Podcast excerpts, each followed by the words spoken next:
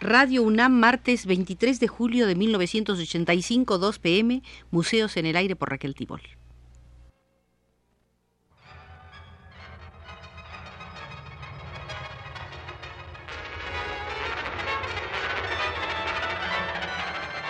Museos en el Aire.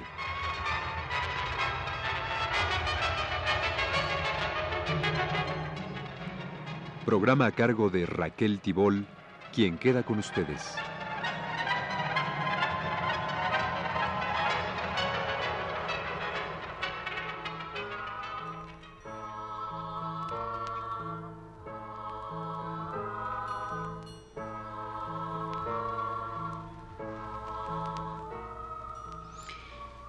Esta es la visita número 15 al Museo de Hermenegildo Bustos y en esta visita número 15 terminaremos este largo periplo que hicimos por la vida, la obra y la inserción de la obra y la vida de Bustos en la historia del arte mexicano.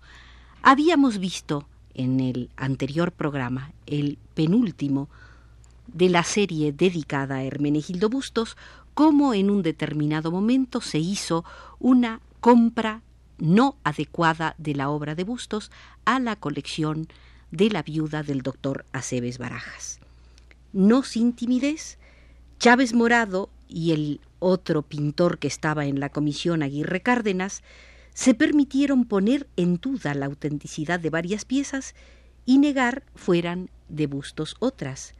Pero prevenciones al margen en el acta de recepción, José Chávez Morado se comprometía a exhibir de manera permanente esas obras en el Museo de la Lóndiga de Granaditas, estimulando así la creación del Museo de la Plástica Guanajuatense.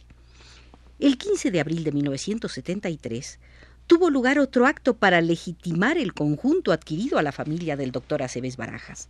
El subsecretario de Patrimonio Nacional, arquitecto Pedro Moctezuma Díaz Infante, en compañía del gobernador del estado, Manuel M. Moreno, y de un amplio grupo de funcionarios calificados, hizo entrega al director de la Lóndiga, es decir, a José Chávez Morado, de la colección que ya para ese día apareció expuesta en las salas del museo.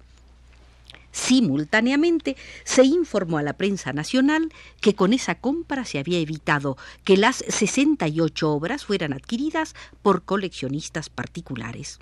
Dos días después, el 17 de abril, Jorge Hernández Campos, entonces director del Departamento de Artes Plásticas del INBA, quien había asistido a la ceremonia, publicaba en el periódico Excelsior de la Ciudad de México un artículo con el título rotundo Fraude a Guanajuato. La colección de pintura de Hermenegildo Bustos no es auténtica. Decía Hernández Campos, el pasado domingo 15 de abril en el Museo de la Alhóndiga de Granaditas de la ciudad de Guanajuato se inauguró una sala dedicada a las pinturas de Hermenegildo Bustos de la colección del doctor Pascual Aceves Barajas, que por decreto presidencial se compró y donó a dicha ciudad.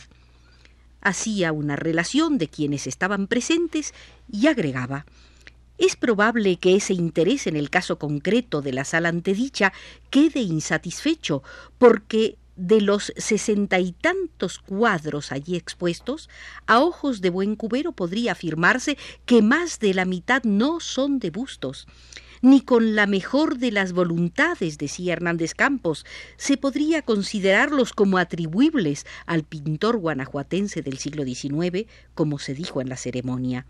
Algunos, inclusive, que están firmados, parecen simple y llanamente falsos, y si acaso plantean el fascinante problema de si serán falsos de la época, salidos de la mano de algún contemporáneo de Bustos que quería explotar la fama de éste. El problema, decía Hernández Campos, es importante, sobre todo porque se refiere a un museo de provincia en el que precisamente por ese hecho, por ser de provincia, se debían extremar los cuidados en cuanto a la calidad y autenticidad de lo expuesto, y porque sienta un precedente que si se convierte en uso establecido puede dar al traste el deseo presidencial de descentralizar la cultura. Es probable que esta requisitoria parezca dura, decía Hernández Campos. A nuestro juicio no lo es, porque están de por medio intereses que a todos nos sobrepasan. Se dijo también que la selección de las obras por adquirir la hizo patrimonio nacional de suyo, sin consultar con expertos. Pero entonces, ¿por qué callaron todos los participantes en el procedimiento? ¿Por qué no hubo nadie que rompiera con la cadena? ¿Quién o quiénes hicieron la selección? ¿Cuánto se pagó por los cuadros? ¿Por qué los que estaban en conocimiento de todo esto no hablaron o hicieron algo para dar mejor curso a la operación?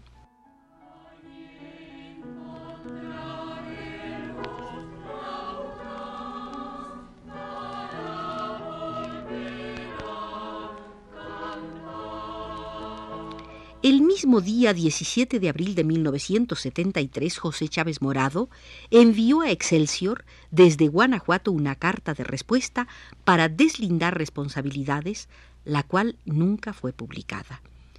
Decía, la exaltada denuncia que hace el jefe del Departamento de Artes Plásticas de Limba, mi amigo el escritor Jorge Hernández Campos, sobre la adquisición de obras pictóricas atribuidas a Hermenegildo Bustos, no me sorprende.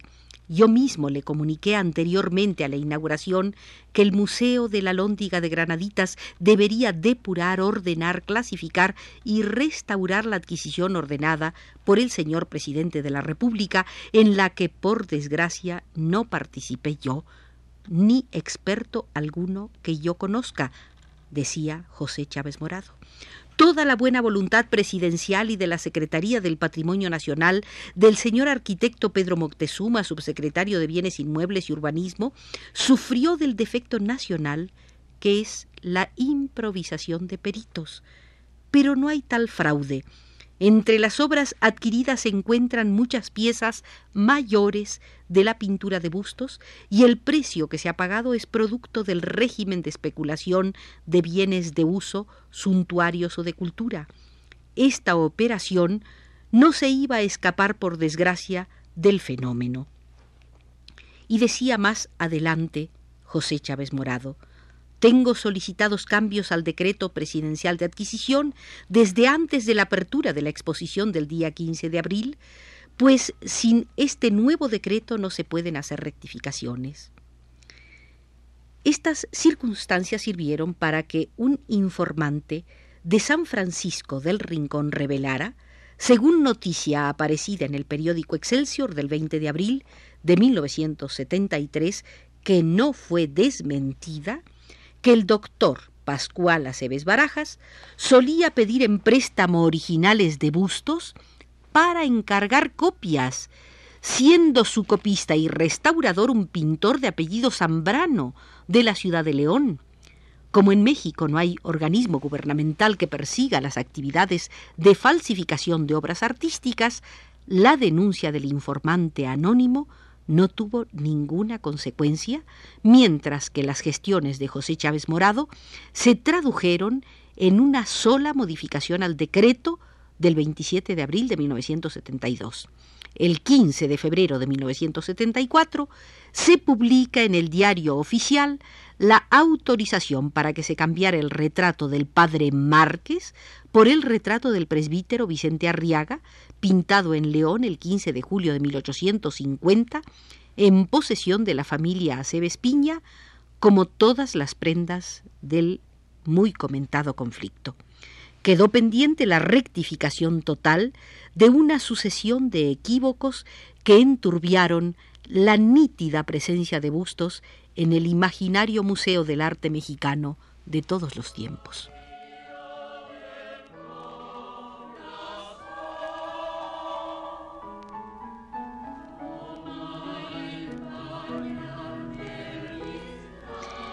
En su ensayo primigenio Descubrimiento de un pintor americano, Walter Pach comparaba la intensidad expresiva de los retratos de Hermenegildo Bustos con los producidos en Egipto durante el dominio del Imperio Romano, conocidos como los retratos funerarios de Fayum, pintados a la encáustica sobre tabla entre los siglos I y V después de Cristo.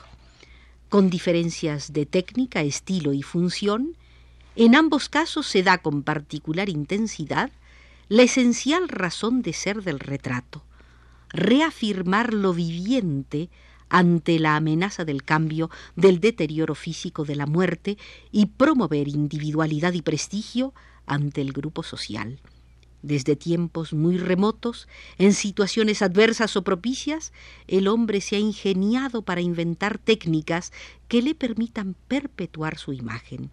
La humanidad pintó sus primeros retratos en las paredes de las tumbas. Los romanos introdujeron a la cultura visual el género del retrato de personas vivas, practicado con acucioso naturalismo. No sólo se retrató a los emperadores y sus familias, a los patricios, a los militares triunfadores, sino también a los esclavos. Los encumbrados eran idealizados, a los sometidos se les representaba con más realismo. Un emperador podía no tener iris y pupilas en sus ojos. El sometido debía tenerlas para no parecerse a los dioses. Tras el derrumbamiento del mundo clásico, el retrato desaparece como género y será, hasta la baja Edad Media, siglos XIII al XV, cuando vuelva a surgir en la pintura, cultivado por los pintores de la naciente burguesía.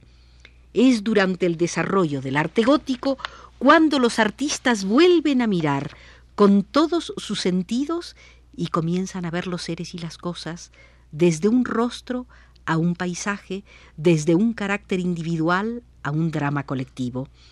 Proliferaron los retratistas, algunos de ellos de notable talento, en Francia, Italia, Alemania, Países Bajos.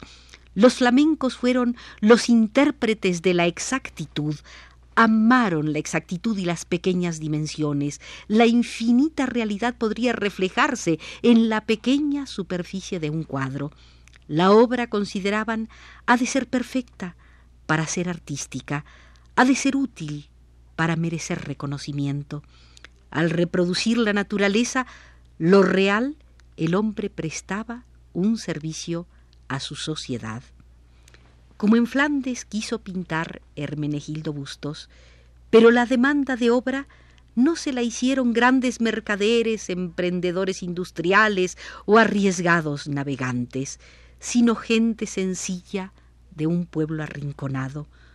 Por eso Bustos no se vio forzado a pasar del apego a la naturaleza al esplendor de lo decorativo y lo colosal. Las variaciones estilísticas en su obra son tan imperceptibles como la evolución del poblado, cuyo número de habitantes, unos cinco mil, permaneció casi igual durante un siglo, y durante un siglo esos pocos miles hicieron lo mismo, tejieron sombreros de palma y rebozos y cultivaron huertas. La visión plástica bustiana tiene la misma materia incorruptible que hoy apreciamos en los mejores retratos fotográficos del siglo XIX, materia incorruptible que volveremos a encontrar en los retratos y autorretratos de Frida Kahlo, nacida en 1907, año de la muerte de Hermenegildo Bustos. Aunque en Frida Kahlo hubo una profunda conciencia postfotográfica, con transfiguraciones simbolistas y surrealistas, en muchos retratos de bustos se puede apreciar una cualidad observada por Diego Rivera en los autorretratos de Frida. Las pequeñísimas cabezas están esculpidas a pincel como si fueran de tamaño colosal. Así aparecen cuando las amplifica al tamaño de todo un muro la magia de un proyector.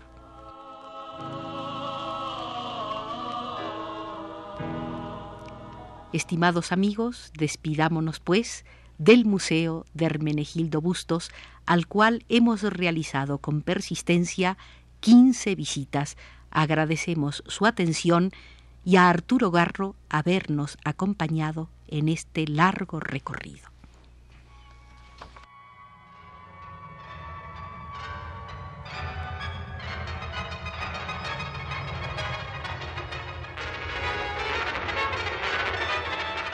Este fue Museos en el Aire.